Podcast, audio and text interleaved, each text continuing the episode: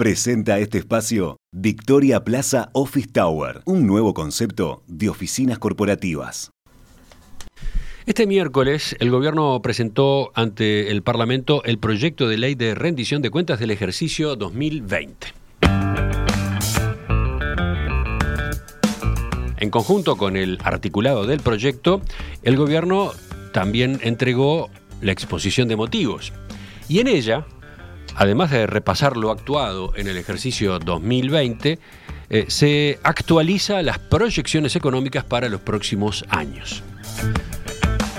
Vamos a examinar estas nuevas proyecciones del equipo económico. Para eso estamos con el economista Luciano Magnífico de Exante. Luciano, ¿qué tal? Buen día, ¿cómo estás? Buen día, ¿todo bien? ¿Y ustedes? Muy bien. Luciano, a ver, como adelantaba Emiliano, uno de los puntos salientes de, estos eh, proyectos de rendición de cuentas y en particular de su exposición de motivos es siempre la, actualización de los pronósticos macroeconómicos del gobierno, ¿verdad? ¿Podemos entonces repasar los aspectos más importantes del nuevo escenario base del gobierno? Eh, sí, claro, Romina. A, ver, como suele suceder en las rendiciones de cuentas y como, y como bien adelantaron ustedes, el gobierno realizó algunas modificaciones respecto a las proyecciones que se habían incluido en el presupuesto que se había presentado el año pasado. Eh, esto obviamente que, se hace siempre es especialmente necesario en un contexto de tanta incertidumbre como el actual, en el, como sabemos, la economía uruguaya todavía se encuentra inmersa en un contexto de pandemia y en el que además la situación sanitaria aún está en proceso de ser controlada, más allá de que, de que las tendencias recientes son, son bien promisorias. Entonces, si empezamos con el plano de la actividad económica, la primera conclusión que podemos sacar del proyecto es que el gobierno corrigió a la baja sus proyecciones de crecimiento económico para lo que es el conjunto del periodo. En particular, si vamos a, lo más inmediato, para este año la estimación de crecimiento del PIB pasó de 4,3% en lo que era la ley de presupuesto a 3,5% ahora. Eh, un comentario ahí, eh, que a pesar de este ajuste a la baja, nuestra percepción en Exante es que la proyección de crecimiento para este año todavía resulta optimista. En parte lo decimos por la caída que ya se dio en el primer trimestre y por el rebote que, sería necesario para alcanzar la meta sobre, sobre el segundo semestre. En nuestra proyección de crecimiento concretamente para el conjunto de este año es de 2,7%, bastante menor al 3,5% que, que espera el gobierno y que mencionaba recién.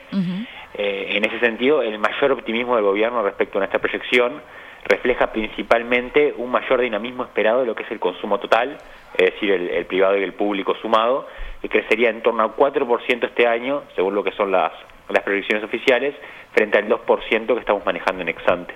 Bien, ¿y qué pasa después para el resto del periodo? ¿También se mantiene una visión optimista del gobierno sobre la evolución de la actividad económica para ustedes? Eh, en realidad, Romina, más allá de lo que es el mayor crecimiento estimado para 2021, las proyecciones para lo que es el resto del periodo no lucen a nuestro juicio eh, particularmente optimistas. Eh, en concreto, el gobierno apunta a un crecimiento promedio en torno a 3% para los próximos años, lo cual si bien vale marcar que es más alto de lo que marcan nuestras proyecciones, la discrepancia es relativamente baja. Dejando el, plano de la actividad económica y manteniéndonos en lo que tiene que ver con la inflación, ¿cómo comparan las nuevas proyecciones con respecto a eh, las del presupuesto, por ejemplo? Eh, a ver, eh, en el frente inflacionario la verdad es que no hubo mayores variaciones respecto a las proyecciones de un año atrás. Eh, de hecho, el gobierno sigue pronosticando que los precios aumentarían algo menos de 7% en lo que es la comparación punta a punta para este año y que después la inflación seguiría bajando los años siguientes. se ubicaría en 5,8% al cierre de 2022, en 4,7% en 2023 y cerraría el periodo de gobierno por debajo del 4%. Eh, entremos ahora, si te parece, Luciano, en el frente fiscal, ¿no? En el que se ha puesto tanto foco desde el comienzo de la pandemia, incluso, bueno, desde la propia campaña electoral, ¿verdad? Repasemos, si te parece, qué proyecta el gobierno respecto a la evolución justamente del déficit fiscal. Perfecto. Eh, lo que son las nuevas proyecciones del gobierno apuntan a que el déficit fiscal cerraría 2021 en 5,6% del PIB, lo que marca un ajuste a la vez en torno a 1,5% del PIB respecto a lo que era la proyección incluida en el presupuesto y a su vez muestra un muy leve descenso respecto a lo que fue el dato cierto de, cierre de 2020. Eh, en particular, la corrección al alza en la proyección de déficit, que vale marcar que también está muy en línea con lo que manejamos en Exante, está asociada principalmente a dos factores. Por un lado, a que la economía, como decía antes, continúa muy impactada por el COVID, lo que obviamente tiene un efecto directo y negativo sobre los ingresos públicos, es decir, sobre la recaudación. Por otro lado, la extensión del fondo COVID para este año representó un gasto que no había estado previsto en su magnitud en la presentación del presupuesto y que también apoya esa idea de que el déficit será más alto que, el proyectado inicialmente. Eh, incluso vale destacar que para 2021 los egresos del fondo COVID se estiman en unos 980 millones de dólares, que es algo así como 1,7% del PIB, e incluso la cifra está por encima de lo que habían sido los, los propios gastos del año pasado, de alrededor de 730 millones de dólares o 1,4% del PIB. En ambos casos estoy incluyendo la, resignación de aportes que, presentó el gobierno también. Y en los años siguientes, eh, ¿qué, espera el gobierno en el frente fiscal? ¿Mantuvo la meta de, de 2,5%, por ejemplo, del PIB que, que, se había impuesto en el, en el presupuesto para el cierre del periodo de gobierno? Eh, a ver, eh, tras el 5,6% del PIB que se proyecta para el cierre de este año que comentaba recién, el gobierno pronostica un ajuste fuerte del déficit para lo que es 2022, para el año que viene. Eh, concretamente, el desequilibrio fiscal se situaría en eh, el año próximo en 3,1% del PIB, marcando una mejora entonces de dos puntos y medio del producto respecto a lo que proyectan ellos como, como dato para el cierre de este año. Eh, esta mejora reflejaría lo que es la recuperación de la actividad económica y por ende de la recaudación, así como lo que es el cese de los gastos transitorios asociados a la, a la contención de la pandemia.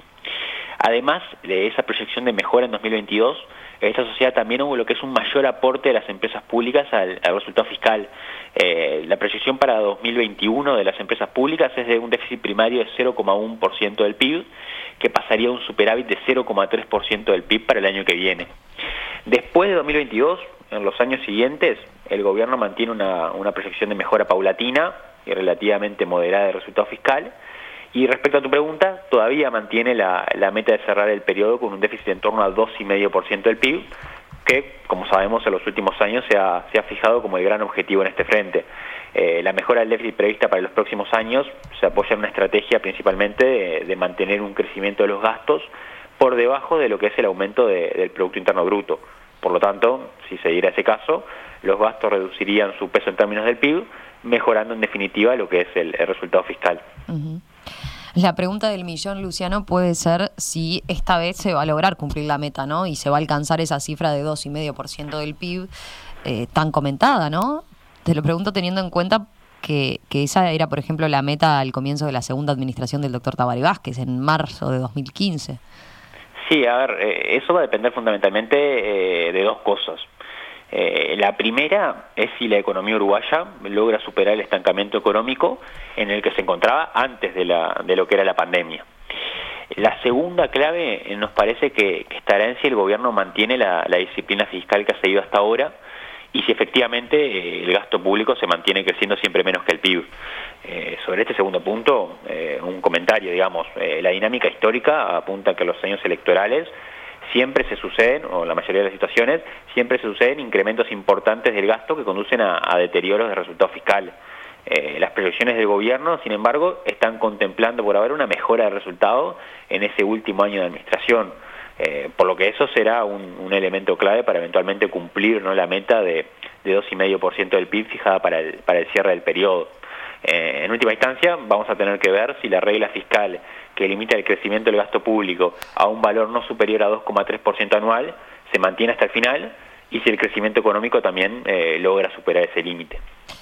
Luciano, gracias como siempre por el análisis, en este caso a propósito de eh, los principales aspectos que plantea el proyecto de rendición de cuentas y la actualización de proyecciones económicas para los próximos años. Un abrazo, buen fin de semana. Gracias a ustedes, hasta la próxima, saludos. En perspectiva, más que un programa, más que una radio.